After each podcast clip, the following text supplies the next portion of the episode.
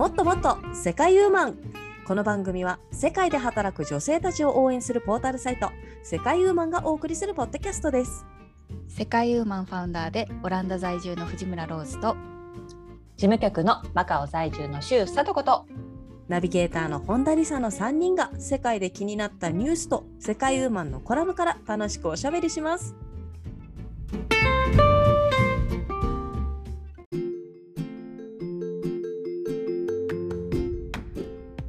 こんにちは。ゴールデンウィークの予定が全く立っていない本田理沙です。今日も佐藤さんとそして今日は特別ゲストさんと一緒におしゃべりしていきたいと思います。よろしくお願いします。よろしくお願いします。お、今日は特別ゲスト。はい。あ特別ゲスト。はい。はい。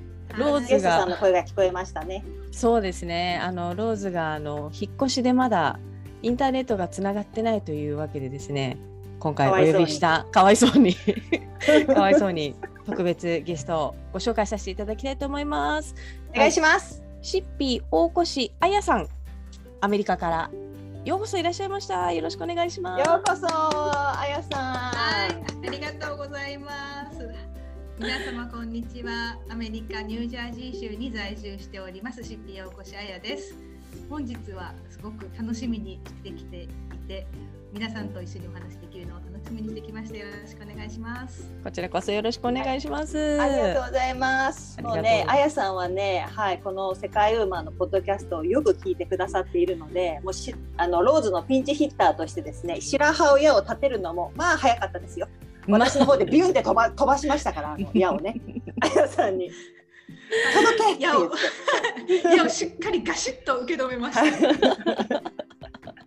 ありがとうございます。いですね。いつも聞いていただいてありがとうございます、この。そう、あやさんはね、いつもどんな時に聞いてくださってます？あの毎日朝30分ぐらい犬の散歩をしているので、その間に聞いたり、ああとはうん。一人で運転をしている時に聞いたりしてます。ありがとうございます。すねいいですね。うん。やっぱり運転の時にね、聞いていただくか、あのはい確率っていうか比率が高いですね、ポッドキャスト。うんうん、ながらでね。そう、うん、そうだと思います。はい。私も 私も自分のやつ家事しながら聞いてます。布団とか洗濯干しながらとか。ああ、そうね、そうね。はい。私も茶碗洗いながら聞いてるわ。茶碗洗いながら。いやでも嬉しいななんかねあのいつも聞いてくださってる方が来ていただけるなんてね、うん本当に。そうですね。あのあやさんとね、りささんは初対面だと思うんですけれども、うん。あはい。やさんあのほら声でね、りささんの印象だったかと思うんですけれども、ちょっと今日はい会ってみてどんな印象です？すごい可愛らしい方で、もっと少しどちらかというと、なんだろう。大人の女性みたいな感じな方かなと思ったらすっごい可愛らしい方でおこれまたちょっとギャップとは違うけど素敵な方だな初登場なのでもしよかったらちょっと自己紹介をなんかどんなことされてる方なのかなっていうの気になるかと思いますのでよろしくお願いします。はい、ありがとうございます。えっ、と私は今アメリカで国際移住や異文化に関するコーチングの仕事をしています。そしてえっ、と2014年にアメリカに夫の仕事の関係で娘2人を連れて移住してきたんですけれども、コーチとしての仕事はアメリカに来てから。日本では人材育成能力開発関係の仕事をしていたので、まあ、それなりに人人に関わる仕事をずっとしてきた感じです。でただアメリカに来てすごくアイデンティティクライシスを経験し、自分にのに対しての自信というか持ってたものが全てなくなったような気がしてすごく落ち込んだ日々が長かったんですけれどもそこからだんだんはい上がってそんな感じです。あの私もですねあやさんのホームページ拝見させていただきました。あのまずねこのホームページ見てすごいこのうんエネルギーを感じたんですよ、このあやさんのすごいこのうん情報と文章力うがすんうん。バーって書いてあってだからこのあやさんのこのエネルギー源ってどこから来るのかなって思ったんですけどいいはいい質問だわ。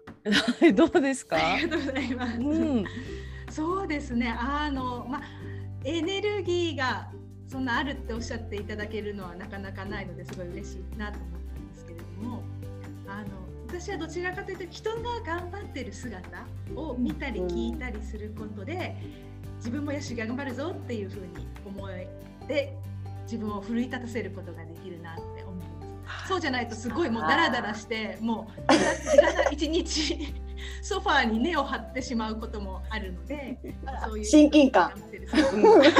なんかとてもそうにはね 見えないですけれどもなんか。そうそうそう、うんうん、そんなの聞いたらもう本当にぐっと近くに感じますね。いや本当そうなんですよ。いや本当でもねあやさんにはね私もお世話になっていてあの私ねこの間3月にマカオ大学で、まあ、そのコーチングに関する、まあ、リーダーシップ、まあ、リーダーのためのコーチングレクチャーみたいのをねする機会がをいただいてあったんですけれどもその時のプレゼンテーションもねあのあやコーチに見ていただいたんですよ。そしたら本当に、うん、そうやっぱりねもうあやさんといえばもうねあの本当頼りになる人っていうような感じなんですけど、もう的確でその何て言うんですか本当に第三者目線からと言いますか私がこう言われたこの指摘されたアドバイスにいや本当まさにその通りみたいなね。こっちがね いやもうビンゴって言いたくなる 感じのそうそうアドバイスをいただいてでその上で、まあ、ちょっと修正とかね遂行をさしてでそれでまあ実際レクチャーっていう形にさせていただいたんですけれども本当にねあやコーチのおかげでねすごくあの私も満足度の高い。それからあのちょっと、うん、はい、生徒さんからのレスも満足度の高いものができてね非常に非常に助かったんです。そうだったんですね。そうなんですよ。そうなんです。で、そうあやさんとね、私そう話してて毎回思うことが、うん、そのあやさんのね言語能力の高さなんですよ。やっぱりその、うん、人に何かを伝えるときに、まあやっぱりほら伝える力ってまあやっぱりあるじゃない？その言葉でどう伝えるかっていうのであやさんね本当ね上手だなって思うんですよ。その伝え方だったりとかが。だからね、ちょっとそこ私も聞いてみたいなと思って、ほら、私たちもポッドキャストやってるでしょ？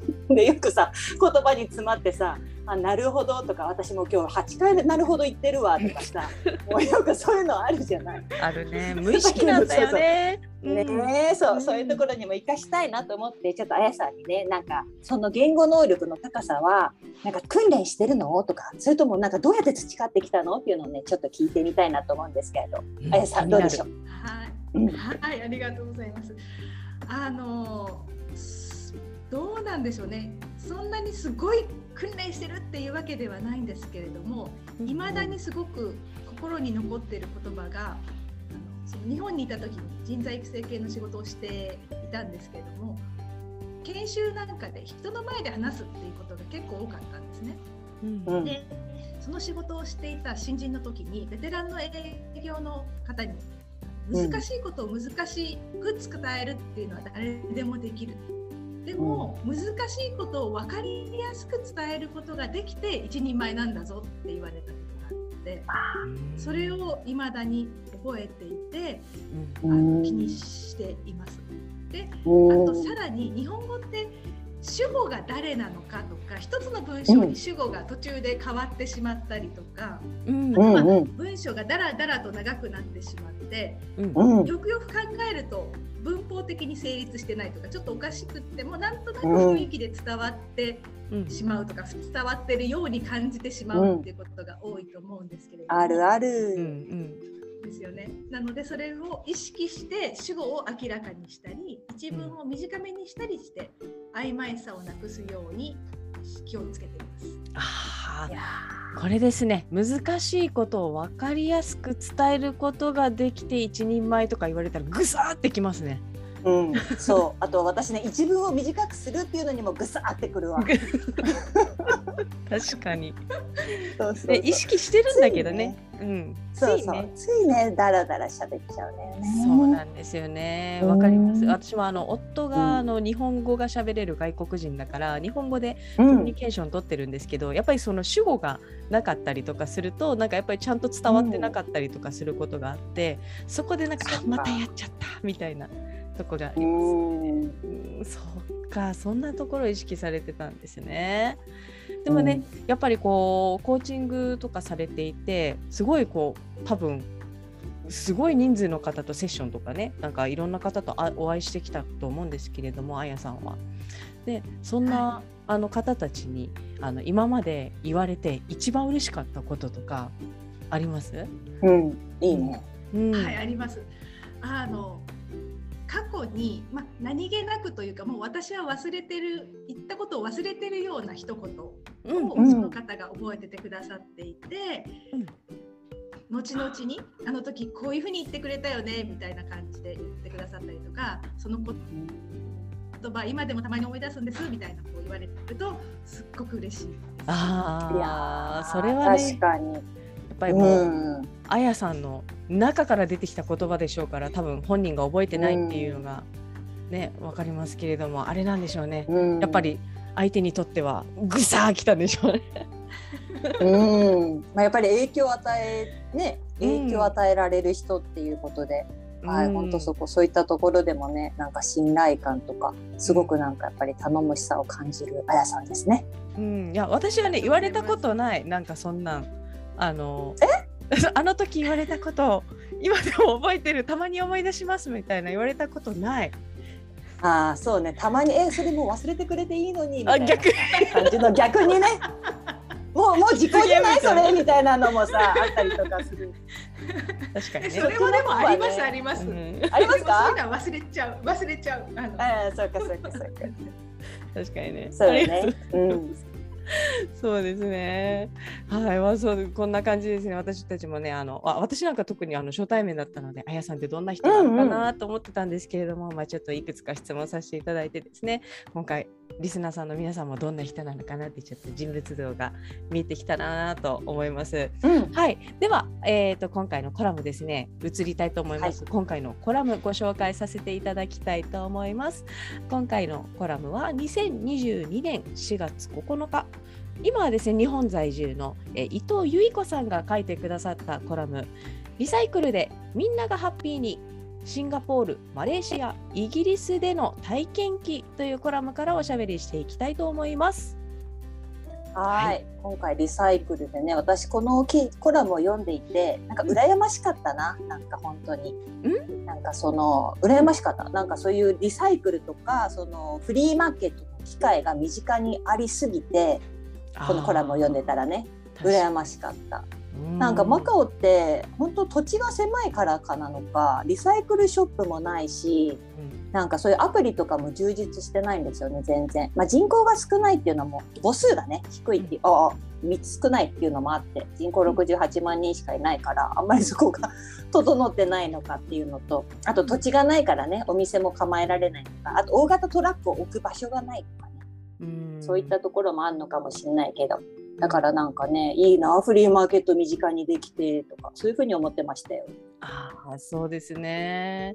あやさんなんかね、アメリカなんかは逆に多いんじゃないですか？こういったリサイクルする機会とか。そうですね。うん、あのリサイクルのお店はあちこちにありますし、お店だけじゃなくて、あの街角とかにうん大きな郵便ポストみたいな感じの本当に大きい箱がうんポンうんと置いてあって、うん、そこにあのリサイクルする服とか靴とか何でもボンボン入れておくとそのリサイクル業者が回ってきてそこから回収をしてくれたりとか。ういうえ。のもありますし、そうなんです。そうなんですあとはあのコラムにもあったように、うんあの家の玄関先に置いておくと誰かが持って行ってくれるっていうのはし、あとあの例えば近所に住んでる人同士で、あのうん。うん Facebook とかのグループを作ってるんですね。うん。近所で？グループのそう近所っていうか町一つの町全体とかなんですけども、うんうん。あの一応目的はその持ってるものを交換する。あこれもういらないので誰かいりますかって言って出してうん。でもう欲しいっていう人がいたらその人にあげるみたいな感じ。うんでのやり取りをしたりします。そうなんですね。なんかそういうね、なんか逆にこうすごい身近な人同士のなんだろう、りあの物の受け渡しとかってトラブルにななったりとかしないんですかね、あんまり。まあ中にはあるかもしれないんですけれども逆に近所に住んでる人とかなので、うん悪いことできないっていうのはあるのかもしれないですね。ああそうですねそうですね。そっかそっか。なんかマカオとかでもマカオもやっぱりそのアプリがないせいで Facebook が結構みんなの使うプラットフォームにはなってるんですけれども大体その人たちが出すものって引っ越しのタイミングだったりとかするので結構大型家具とかチェアとかあとはまあ例えば子供用に買ったパソコンなんだけどね学習用に使ったパソコンだけど全然使ってないからとかなんかそういったものが多いんですけどご近所さんたちの中でねなんか出すものっていうのはどういったものが多いんですか？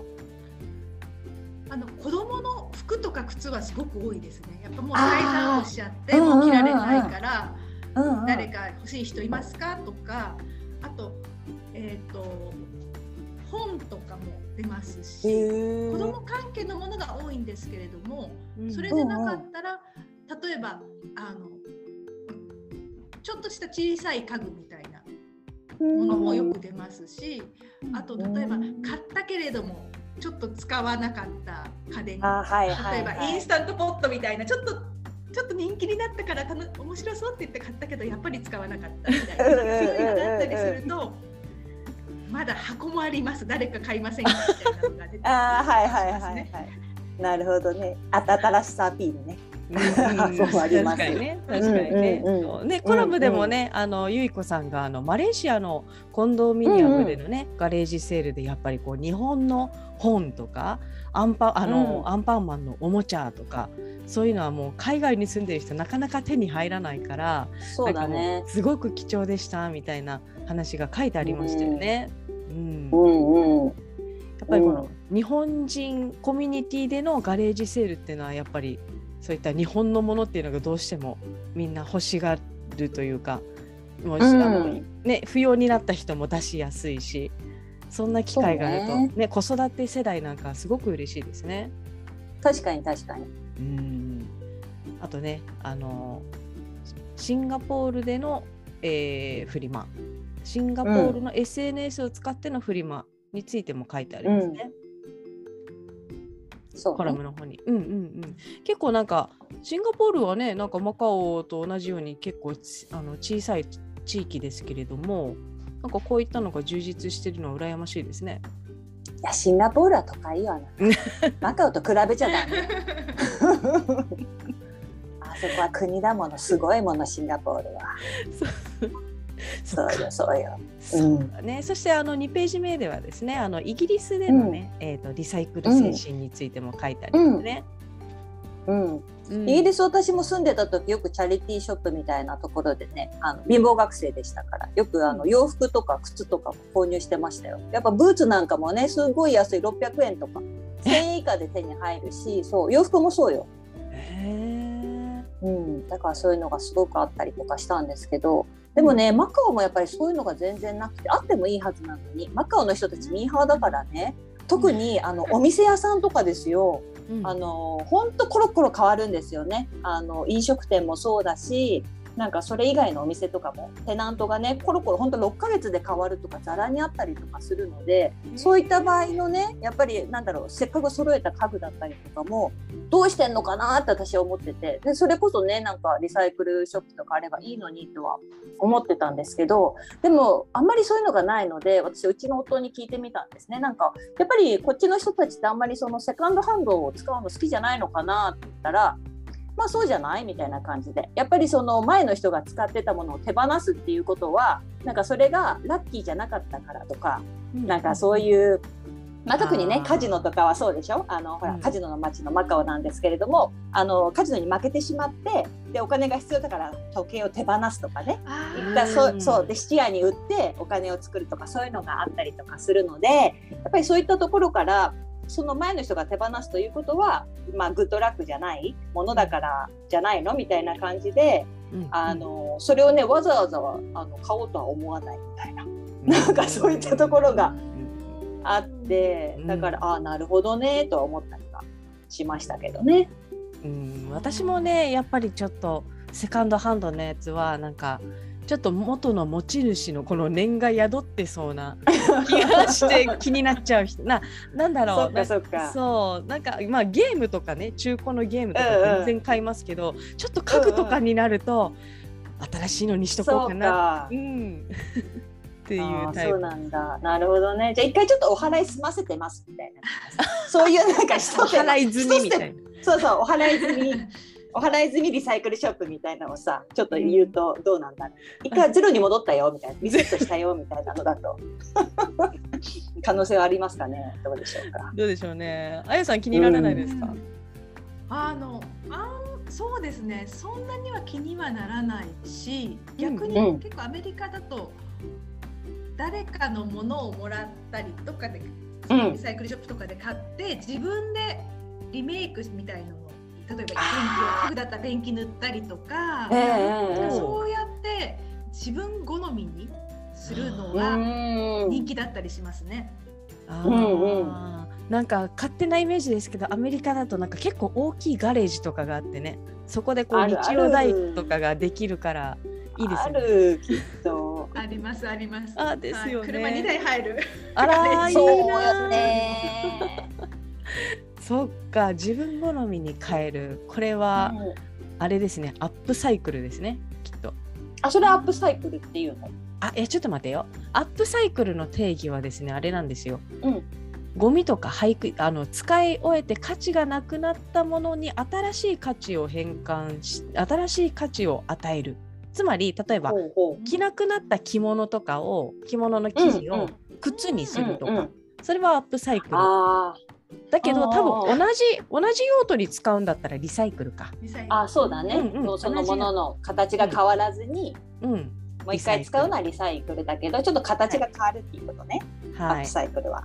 はい、あいやちょっと待って。アップサイクルあります。うん、え？どれどれ？アップサイクル何？何？あるって。うん、これあの祖母の帯だったんです。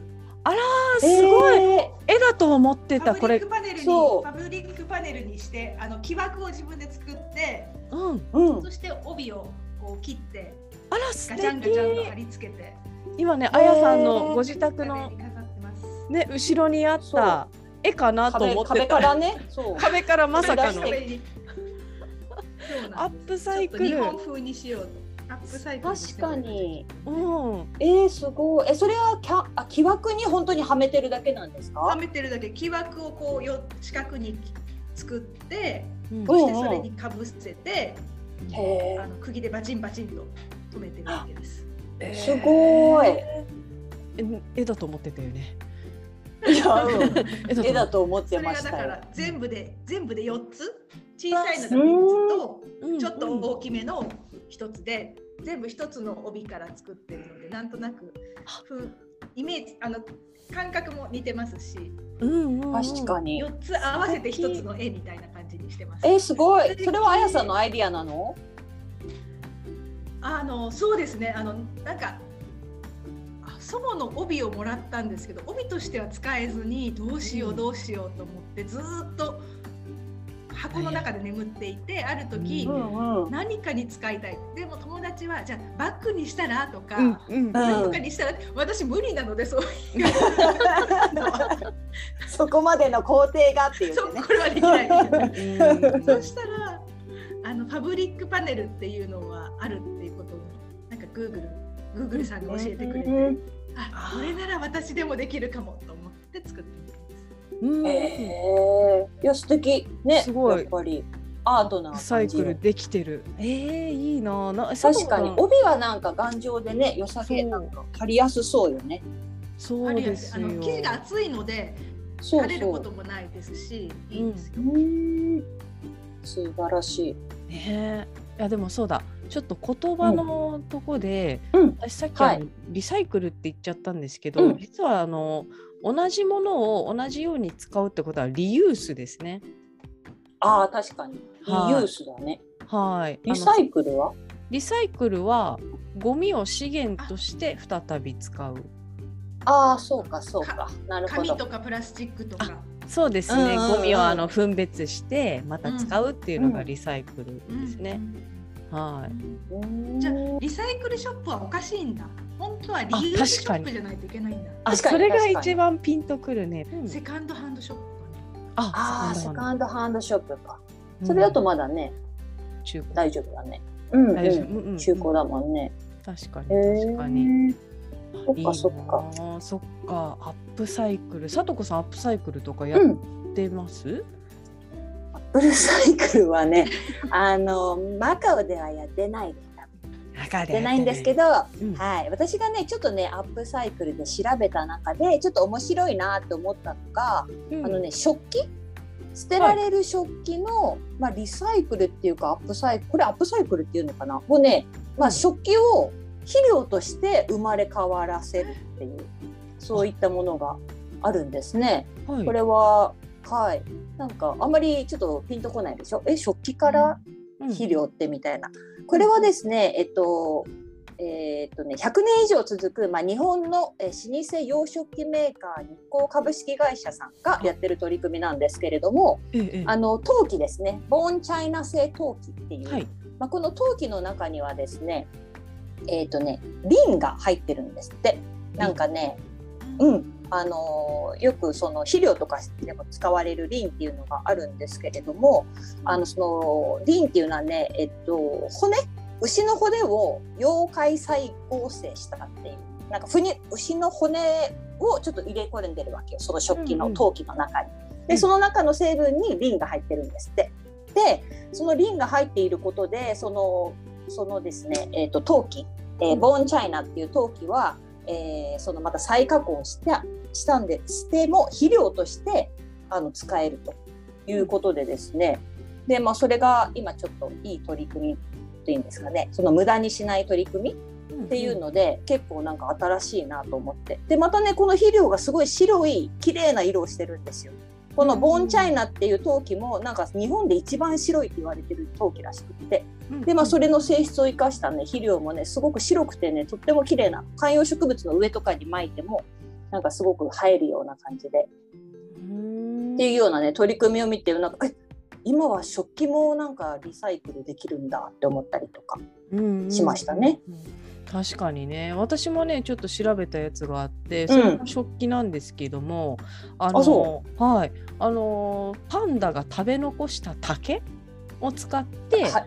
おうおうおう。タンブラーを作るっていうへね。今ねあのどうだろう海外にもあるかなあのバンブーファイバー食器あります。とか。ありますよねあすごい。あります。プ軽くて。ラスチックみたいなそう。感じの。そう手触りですよね。そうですねプラスチックなのかなと思いきやあの竹の繊維でできてるってことで結構100均とかでもねなんかやっぱり安価に作れるんでしょうね。ですごいデザインも豊富でなんで、うんうんバンブーファイバーを使ったあの食器がうん結構多いんですけれども、まあ、私が見つけたやつはそのパンダさんがあの食べ残した竹を使ってそのしかもパンダのプリントがされてるんですよね。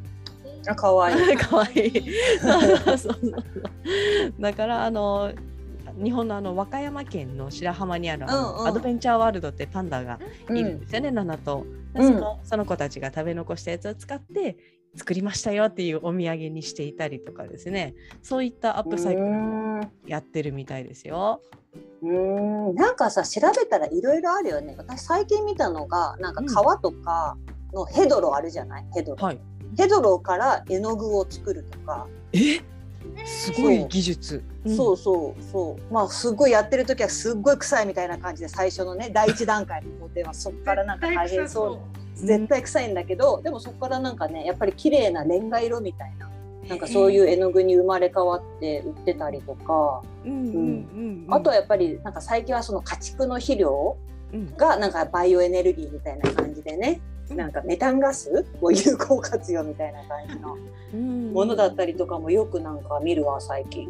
へえそうなんですね。でもなんか、うんあのこれ何かに使えればいいのにもったいないなみたいなものありますよね。そその絵の具で思い出したんですけど、うんあの化粧品アイシャドウとかも残っちゃうじゃないですか中途半端に。残る それをなんか絵の具として使う取り組みとかもあるみたいで、ああ、はい。見たことあるかも。う。んうんうんうん、だからあ確かになんか中途半端に残っちゃうものをなんかうまく使うっていうねものが例えばよね。あ。とはこのケーキ買った時に入ってるちっちゃい保冷剤とかああはいはいはいはい。確かにね家のさ冷蔵庫でキープするにもさちょっと限度があるもんねあれ。うちにも今いっぱいある冷凍庫にたくさん。えー、でしょ。欲しいです。うちは欲しいぐらい。本うん欲しいです。くださいって感じで。もらえ。やっぱそれはなない。もらえないです。ああそう。保冷剤ないのか。ないです。だから日本に一時帰国したら実家からガサッともらってきて よしででへえこれで。子供の例えばお弁当のちょっとあ暑い時のお弁当をお弁当箱の上に乗せたりして。確かにね。でもなんとなくなんか気がつくとなくなるんですよ。気がつくとなくなる、ううんん、うん。うん。確かにどこに行くんだろう、あれはね、うん。うっかりしてたらちょっと間違って捨てちゃうもんね。なんかティッシュの塊とかと一緒にあると絶対捨てちゃう絶対してます。うんなので絶対捨てる。あの確かに。在そう在庫がうちはもう枯渇しているので本当に欲しいです。確かに。ね、うん。そうか。いやそれで言うと私もまあ捨てられないものは必ずあの iPhone を買った時のさ購入した時の箱。あれすっごい頑丈じゃん。絶る。対何かに伝える使えると思うからさうん。捨てられないよね、あれ、捨てられないね。うん、あの頑丈さ あれはいいよね。うん、そう。そうそうそもう何かに使うと思って何年置きっぱなしにしてるこうと。わかるわかる。わかる、あれね。うん、何年がいいんだろうね置いとく何年がいいんだろうね。次の iPhone 買うまでかしら。そうだね。それもあったりするかもね。うん。うん、あとはさあとコーヒーとかのコーヒーをこう入れるじゃない、コーヒー豆で入れてあとはそのコーヒーの出し殻みたいなやつとか紅茶もそうだけどうんなんか一瞬使い終わった後はなんかこのコーヒーの香りが漂えみたいな感じでちょっと生ゴミの近くとかさあのキッチン周りに私は置いて一通り置いてから捨てるみたいにはしてるんですけどなんかあれはなんか再利用できそうな気はするんですけどね。なんか、うん。まあ全く思いつきはしないんですけど。うん。いやあコンポストといいらしいです。あコンポスト。あります？ありますあります。やっぱほらガレージ車2台入るぐらいのアメリカなさので。すがさすが。庭の片隅にコンポストがあります。コンポストはつまり堆肥製造機みたいなことですよね？生ゴミ。とかから。そうです。生ゴミで、あのもう油が油っぽいものとか骨とかはダメなんですけれども、野菜くずとか、うんうん。うんあとそそれこそコーヒーのうんうんとかお茶殻とか、あとうんはいはい。そうですね。そういったものを箱の中にボンボン入れていって、そしてたまに葉っぱとかを入れて、また追加して混ぜるだけでできるんだ。1ヶ月ぐらいすると、うん、ものすごく早い。もうそうですそうです。夏は1ヶ月ぐらいすればできます。へだからさ私もほらあの果物スイカの皮とかさあとは、うん。下手したらこう文旦の皮とかすっごい分厚いふわふわー厚いね 厚い。そうそうう。んうん。あれもこれなんかなんだろう。むしろ食べてるところより多いんじゃないかみたいな感じじゃないですか。そうね。そう。これなんかに使えればと思ったけどそうだね。コンポスト必要だねそうしたらね。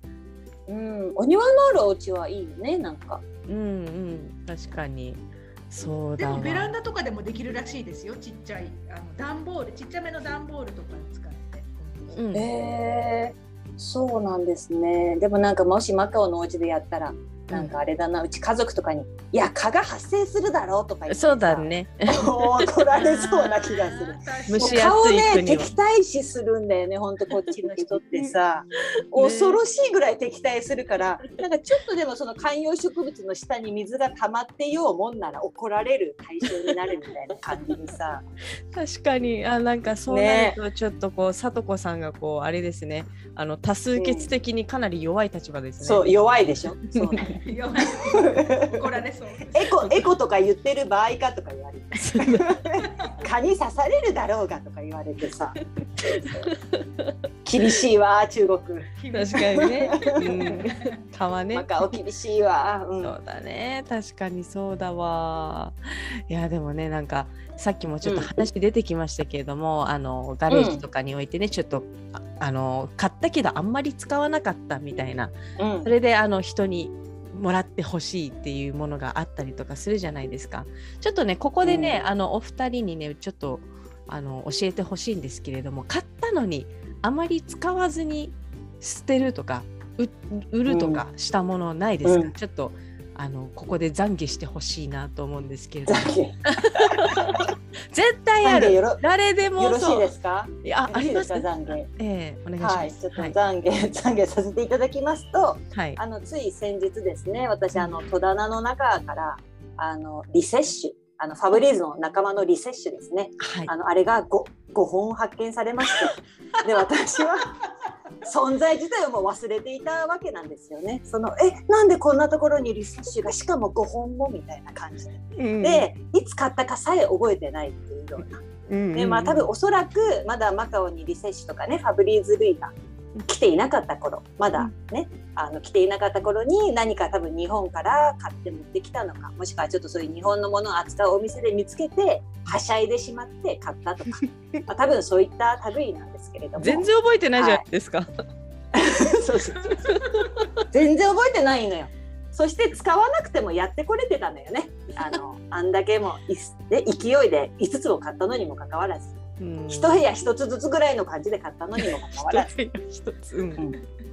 だったのにもかかわらずもうまっさらなものが出てきたということがあったのでやっぱり私の戒めとしては、はい。あのそのねちょっと目新しいものを見てもはしゃがない。そこですかね。対策としてね。はい。うん、そう一日考えるとかそうい一った間は間は必要かなと思いました。そうです。しかもね、リセッシュとか、ほら、賞味期限とか使用期限みたいなの書いてないからわからないよね。書いてないのよあれ本当にあれ使っていいのかなまだいやー、どう？いいんだろうねいいんだろうねいいんだろうね。わかんないけどじゃあ責任は持てない。使ってみてください。うん 使ってみてくださいよ。ねえず一部屋限定とかで。一部屋限定でね確かに確かに確かにね。それは確かにぎょっとするね、5本も出てきたらね。そんな経験、あやさんはないですか？あのこれまあ人から実は譲り受けたものなんですけど今うんうちの屋根裏部屋のクローゼットの中にどでかいバランスボールが眠ってます。あーバランスボールね。わかる。あの使わない時のあの邪魔さ加減。すげえ幅取るんだあれ。そう広げてたらね。え すごい邪魔です。見ないよ見ないようにして。ね使ってる時はすっごい役立つんですけどうん、これ絶対使聞いてる方もね。結構いると思う。あ、バランスボールあるよ、うちにみたいな方が多いと思う。あるある。絶対ある。あれってそういうリシャさんはどうなえの私？うんあごめんなさい。あごめん。ちょ,、うん。ちょっとバランスボール気になるんだけど、うん。私もねなんか絶対こうあの邪魔になると思って買いたいけど買えない状態なんですけどあれってしぼむしぼませることできるんですか？できるんじゃないらしいです。の やってない。やってない。もう丸のまんま置いてるので。丸のまま。ねだだってさしぼましたら絶対しぼませたらうん。多分もまた広げることしないような気が。する。そうそうそう。そうね。しぼませたら負けみたいななるよね多分。そうね。あるね そうだね。ある。じゃあちょっと私もここへ懺悔したいと思うんですけど、お願いします。はい、私もですね、あの年末に年末福袋、食品の福袋とかすごいお得なんであの買っちゃうんですけども、そこで、あのね買ってよかった福袋あるんですよもちろん。うんうん。味噌と醤油の福袋とかね、渋いそう。使うから。あとはふりかけの福袋とかさい。ろんな種類入っててお得。そう。で買ったその調子に乗って買ったやつがシリアルの福袋買ったんですよ私。シリアル。はい。なんか大豆を使ったなんとかとか、なんか5種類ぐらい入ってたんですよね。だけど、うん。あの賞味期限8ヶ月以上もあるからあこりゃ食べるだろうと思ってたんですよね、だけど、うんうん。そのほとんどが未開封のまま賞味期限を過ぎてしまったっていう。あいたたたた。はいやっちゃいましたねやこれはっちゃったね。は。い、えー。ちょっと私もねあの振り返ってみたんですよ。この原因は何かと。うん。何だった？あの食べ物系は飽きるからまとめて買っちゃいけないと。あはい。飽きるから飽ねきるからシリアルそんなに毎日食べないと思って。うん。はいですねそれでねはいあのふりかけはいいんですよやっぱりご飯がう進む、んうんはい、でもシリアルはうんうんダメというわけであの次の年末からは買わないということに決定しました。なるほどね。はい。ちょっとシリアルは置いとく感じシで。リアルはちょっとやめとこう。うん。はい。なんかね、あの年末用だから、なんかちょっとこう、スタンダードな味よりかは、なんかちょっと特別な感じのやつだったんですよ。うんうんうんそうんうんうんう、そう、それが逆にあだになった。いつも食べられてないやつ。ねそうそうそう。あるある。うん飽きるんですよね。飽きる。うん。はい。そうおしゃれすぎたりするんだよね。あなんかあでもあうんわかんないみたいな味だったりすわるよね。かんないみたいな感じで。これいけてるの？みたいな感じだったりとかす。る時があるな。う。うんん、確かにね、そんなのありましたね。はい。うんな皆さんの懺悔聞けてよかった、私も。私だけじゃない。いっぱいいるわよみんな。いっぱいそうそううん。でもね、逆にこう中古だから欲しいみたいなのもあるんじゃないですか、逆に。あるある。うん、あ、ある？私、はいあの、ううんん、私あのね電子ピアノを欲しいと思ってちょっと狙ってる。えあのやっぱりうん、意外？なんかやっぱりさ電子ピアノとかいいやつとか多分カシオとかよくあるけれどもまあやっぱりお値段するじゃないですか。なんか5万円から10万円ぐらいの感じで。うん、だけどやっぱり中古だとなんかいいものを安く手に入れられそうみたいな感じで。やっぱり皆さんそういうさ音楽系とかアート系ってさ最初始める時はすごい情熱でやるんだけどさ別に毎月レッスン行ってる人とかじゃない限りさ早々と忘れられるじゃない、まあ、私もほら、同じ口だからさ私と同じ人絶対いっぱいいるよねみたいな。それで電子ピアノね勢いとかあの熱で熱量で買ったはいいけどみたいな。ちょっと今なんか物が置かれてるわとかっていうねそういった方たちのはいなんか出てこないかなと思って。たまにそういうそういうつもりでなんかそのフェイスブックのセカンドハンドを売ってるそういうなんかグループを見たりするピアノ狙いで確かにね、電子ピアノすごい高いですもんね、新品で買うと。いいのが高いのよやっぱりうん。ですよね。確かにそれは中古でゲットできたら。そう中古でねゲットしたいのよああ、いいなあ。あやさんなんかうん結構あるんじゃないですか、中古のね、あの手に入れるチャンスが多いと思うので。そうですね。なうんあの今どうしてもこれっていうのはないんですけど、うんうん結構アメリカのお家って壁が広いんですよ。だからなんかうん壁を埋めるなんか絵とかなんか飾り物が欲しいなと思うんですけど、うんちゃんとした絵をお店で買おうとすると結構高いので、うんもうこれこそセカンドハンドでいいので、やいや本当そう思う欲しいなと思います。絵もだって飽きるもんね飽きる。ああ確かに。やっぱり何年かに一回ちょっと変えたくなるもんねやっぱり絵とかって。で、そうそうでちょっとねそのガレージとかに保管しててもいいとは思うんですけど、まあ、ちょっとそれだとねかさばるなっていう人はちょっと流通させるっていう。流通されねねそう絵とかの流通はいいと思うけど。確かにそうだね。うん、そんなのやってたらすごいあれだね。あ繁盛しそうですね。この絵のレンタルみたいな。レンタルまではいかないあ絵のけど。レンタルね。うん、レンタルまではいかなくても。も、そう、あの、そう、あの簡単に手に入るマーケットがあったらいいですよね。はい。私はね、私はなんかあの昭和の原付バイクとか欲しい。昭和の原付バイク？昭うん、なんかやっぱり。株？あ株も株はね多分ね形変わってないんだよねあれは昔からもう出た当初がもう最高の出来のものを作っちゃったからホンダはあそうなんだ。そう そうなんだ。はい、でもなんかそれ以外のあんまり有名じゃないけれどもなんかやっぱ当時しかないデザインっていうのが結構あるんですよね。あ、そうなの？そうなんですよ。昭和デザイン。ン。昭和デザイン。はい。なんで色とかねなんかそんなのがやっぱり中古って言ったらもう現代にない可愛さのバイクが欲しいですけど、まあやっぱりね年季が入ってるんでねなんか動かすのは結構修理とか必要なんでしょうけど。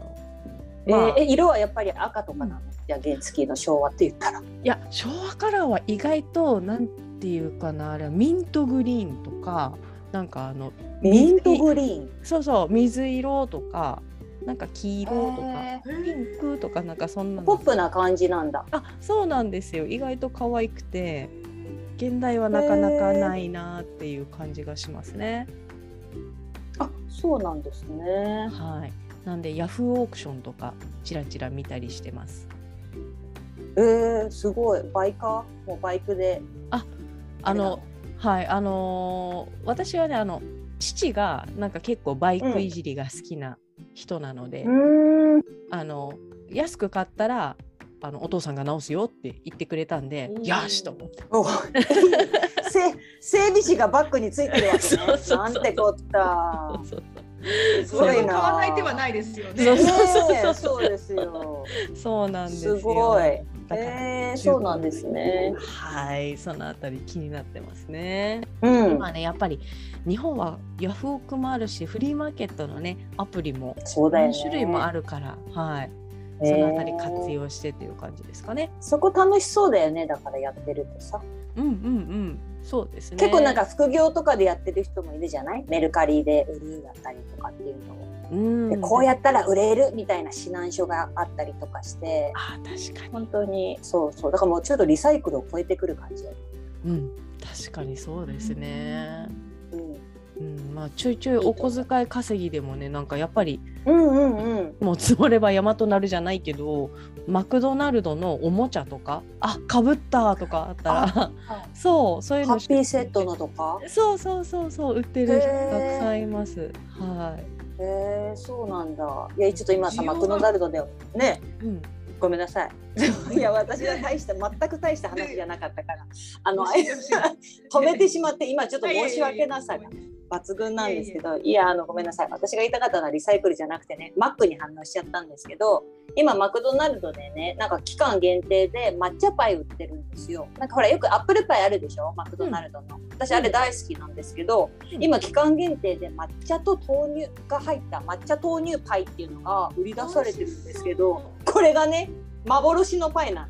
あのいつ行ってもいつマックに行ってあのパイくださいって言っても「あすいません売り切れです」って毎回言われるわけ。それねあ朝行っても朝行っても夕方行ってもそうなわけで私行ってもじゃないよ。どこのマックに行ってもそうだからもう幻と呼ばれていて で娘とも「いやそれあれさ本当は売ってないんじゃないの?」みたいな感じ。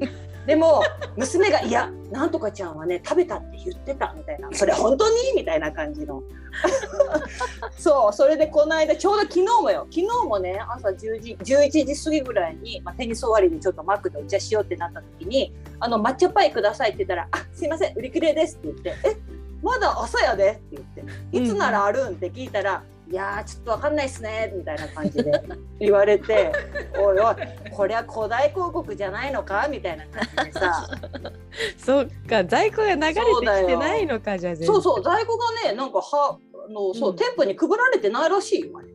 そうなんだそうっていうね本当なんかにね JEC とかがあったらさちょっとあれだよ古代広告とかでさ あの注意を受けるぐらいだよきっと。マカオに JC があったらさ。そんなそんなごめんね。マック。ちょっとたすっごい横にそれちゃうなマカオのマックの苦情だった。ごめん。いやいやいやいや あの悔しさがすごい伝わってきた。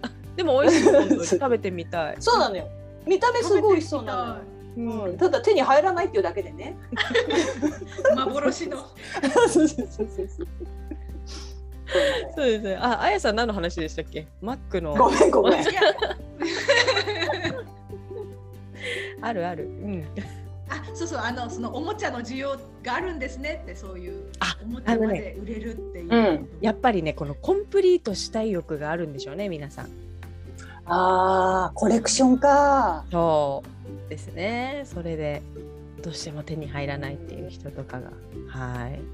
という感じで活用されてるわけですよ。なんかそういうのって日本だけが多いのかな？よくほらあのペットボトルの上のさキャップのところにさキャラクターのなんていうんですか？よくほらおまけ、うん、もの、うん、おまけになってたりとかするじゃない？アメリカとかそういうのありますか？例えばそのドリンクになんかついてるとかなんか例えばほらポテチにさ野球カードとかポケモンカードがついてるとかさなんかそういう。なんか昔例えば 夫が小さい頃はベースボールカードってなんだかよくわかんないはいはい。多分野球選手のカードっていうのが人気でうん。子供たちが集めてたみたいなことは聞いたことはあるんですけどうんうん。日本ほどしゅ多分あれもこれもあれもこれもはないうんですし、うんでで日本って結構ちっちゃいおまけがなんかおかしい。何でもおまけついてますもんね。うん、ああいうのはないですね。おまけ文化じゃないかも。ちょっと寂しい、チョコエッグくらいじゃない？あ確かにチョコエッグね。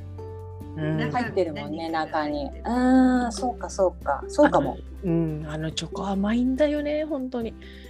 歯が溶けるよね。あれね私も子供が買おうとしたら全力で止めるもん。えマジで考え直した方がよくない？とか。でも欲しいんだよね。そう子供は欲しいんだわ。あれ欲しいんだわコンプリートしたいんだわ。はい、うん、ちょっとまあちょっとね最後の方いろんな話になってきちゃったんですけど、ちょっと今回の ちょっともう一度思い出してみようかな。はい。もう一度思い出してみましょう。はい。忘れてはい。今回のコラムはですね、2022年の4月9日、日本在住の伊藤由衣子さんが書いてくださったコラム、リサイクルでみんながハッピーにシンガポール、マレーシア、イギリスでの体験記というコラムからおしゃべりをしていきました。ぜひね、あの写真も載ってますので、あのこのエピソードの概要欄からリンクをクリックしてご覧ください。そしてですね、えー、今回のイベントのお知らせがあるので、えー、こちらはあやさんからでよろしいでしょうかね。はい、はい、お願いします。お知らせお願いします。はい、ありがとうございます。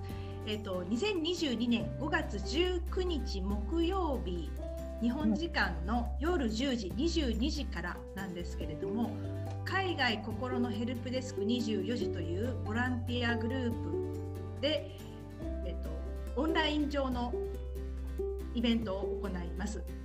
テーマは海外在住者の心のヘルプコールパンデミック前後とこれからという題で、うん、このヘルプデスクでは Zoom 上で相談をご相談を無料でお受けしているんですけれども、うん、約2、えーと、パンデミックの半年前ぐらいからずっとデータを取り続けていて1500件ぐらいのご相談を受けそれを全部分析しどんなことが起こっていたのかということと、うん、じゃあこれからどうしたらいいのかということをお話しする講演会になっております。でこれこのボランティア団体私も参加させていただいている団体団体なのでこの場にもぜひよろしかったらご参加いただけると嬉しいです。はい。やっぱり相談のあれですか？内容だったりとかはあの明らかに違ってきたりしてるはいるんですか？パンデミックの前と後そうですね。あのこういう話が増えたよねとかもともとからあったかもしれないけれども如実に現れ始めたねみたいなものがありましたり。あと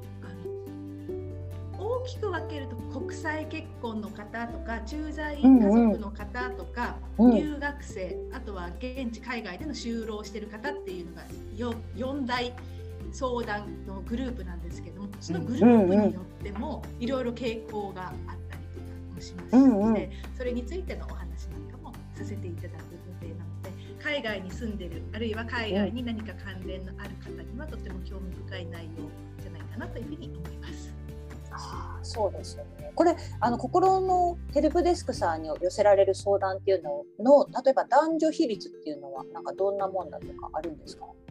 はい、あのやはり女性がダントツに多い、うんうん、多くて、えーとうん、85%、8割5分から9割近くが女性ではあるんですけれども、パンデミックに入ってから男性の相談っていうのがぐぐっとあそうなんだ。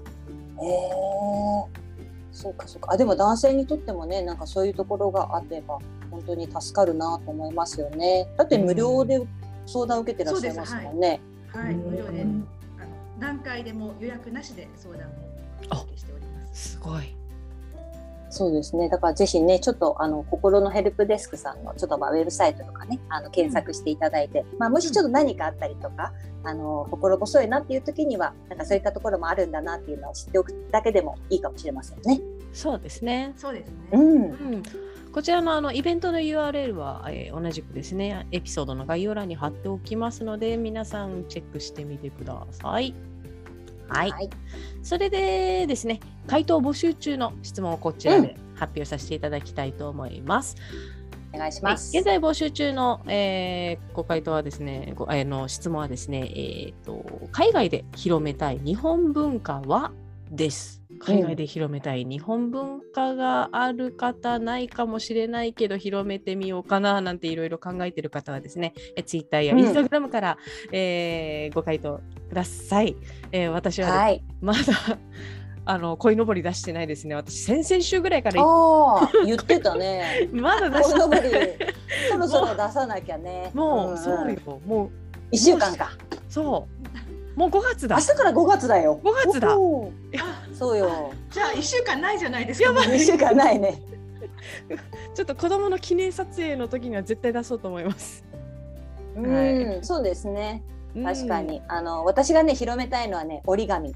折り紙うん。。折り紙ね。折り紙なんかさ日本人ってやっぱ手が器用だからさちょっとしたところであのほらなんだっけ？お箸紙お箸の紙袋をちょっとね箸置きにさするだけでも「アメイジング」とかさ「How did you do that?」とかさすごい大げさに言われてさ「あのいや大したことないんだけどね」みたいな感じで言えたり夫婦みたいな。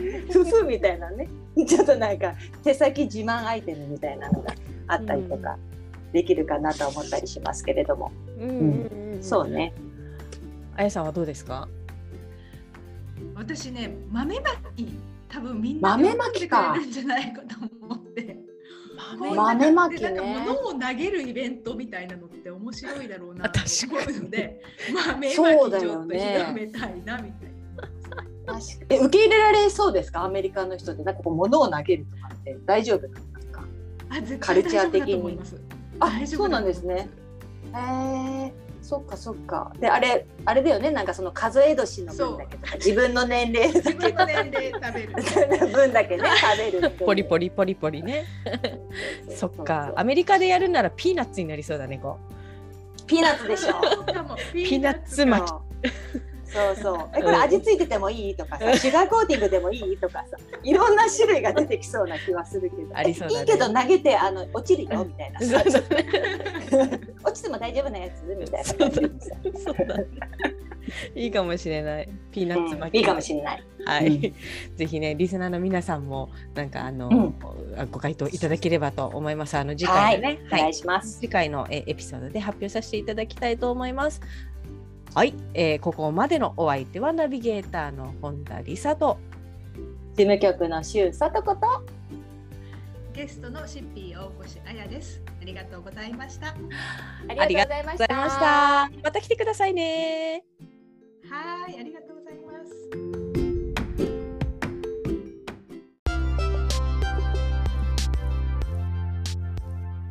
世界ウーマンのウェブサイトは www.sekaiwoman.com www. 世界ウーマン .com です。